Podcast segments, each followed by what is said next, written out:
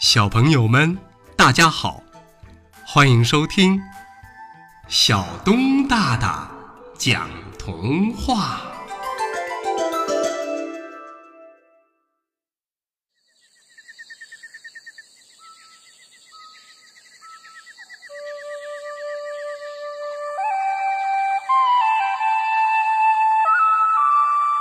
小熊宝宝不想冬眠。十一月份来临了，在加拿大北部森林里，仿佛一瞬间，大自然就沉沉的睡过去了。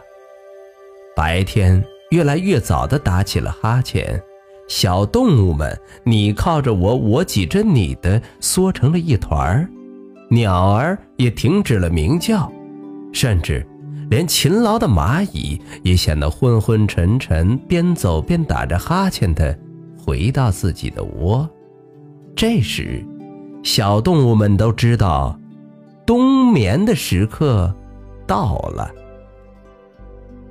森林最大的敌人不是长着一双黄眼睛的野狼，也不是柴，更不是暴风雨，而是冬天。冬天使得鸟儿不再歌唱，草木停止生长。为了能好好的睡上六个月，大家都认真的打理着他们的巢或洞穴。蚂蚁们到处收集细枝及青苔，鼹鼠将土坑挖得更深，以隔开初雪。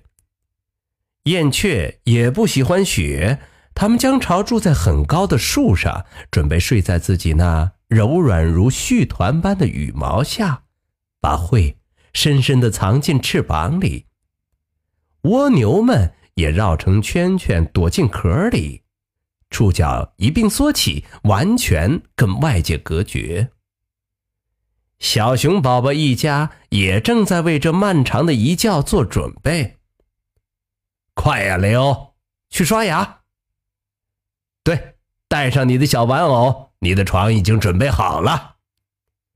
快呀，快呀，我的小宝贝儿，快去睡觉，不然春天到来时你会起不来哦。可是雷欧对于冬天的来临感到非常的不安，因为这是他第一次冬眠。冬眠对动物宝宝来说可是一个大考验，想想。当别的小动物一整天都在外面跑啊跳啊玩耍的时候，自己却要躲在洞穴里动也不动，嗯，真的是难以想象。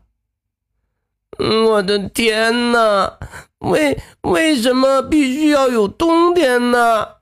我真希望一直都是夏天。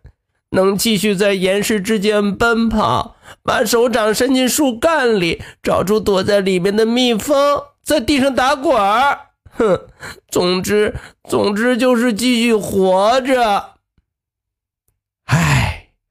果然还是个小宝宝。熊妈妈玫瑰叹着气说：“和其他熊妈妈一样，玫瑰想要好好的休息。它储存了足够的蜂蜜。”编织好了过冬的棉被，还简单修补了一下小熊宝宝的玩具，花了许多时间教导小孩们如何能嗅出蜂蜜而不被蜜蜂蛰到。现在呀，他除了想睡觉还是睡觉，睡上个一百年，就像睡美人一样。他陶醉的回想起了以往每一次冬眠。像毛球一样窝着，听着宝宝们的心跳声，静静的在家里养精蓄锐，好迎接春天的到来。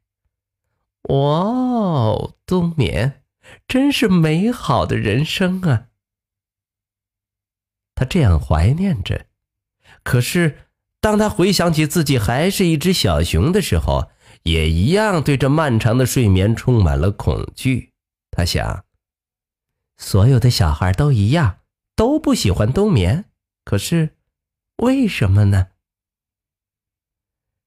如果雷欧知道怎么表达自己的感受，那他一定会说：“其实，其实是因为有点害怕，觉得觉得，嗯，如果他不在这里看着这一切，可能所有的现状都会改变。会不会在醒来的时候，森林就消失了，大自然不见了，天空也没有了，甚至甚至连父母也不见了？哼，会不会所有的树都倒了？蜜蜂迁徙到了比较温暖的国度？哼。在醒来的时候，一滴蜂蜜也没有，什么都不见了。嗯，我不干。玫瑰妈妈笑着说：“嗨，孩子，你一定要对这一切有信心。你知道，大自然的运转不是由你来控制的。好几百万年前，大自然就已经在那儿喽。”你的爷爷、曾爷爷，还有所有的祖先，都是要冬眠的。在你睡觉的时候啊，你也会跟着地球继续转动。整个冬天，你的心脏会持续的跳动，你的肺也会继续呼吸，而你的眼睛将会在美丽的梦里看见所有的事物，甚至你会在洞穴里改变睡姿，也会在睡梦中听到一些小小的声音。接着，玫瑰注视着雷欧的眼睛。孩子，告诉我，你相信我吗？看着妈妈的眼睛，雷欧不再感到害怕了。他的不安就像白雪融化在了阳光的底下。他闭上双眼，全在洞穴里安稳的睡着了。几个月后的某一天，和煦的阳光透过缝隙照进洞穴里。他爬出来，一半身体还留在洞穴里，脑子还是昏昏沉沉的。睡了一个长觉，醒来后常常就是这样的。他知道不能立刻睁开眼睛，要慢慢的适应光线才行，以免被阳光刺瞎眼睛。外面感觉好舒服哦，松树的味道，微风里夹杂着薄荷香，到处弥漫着清新的气味。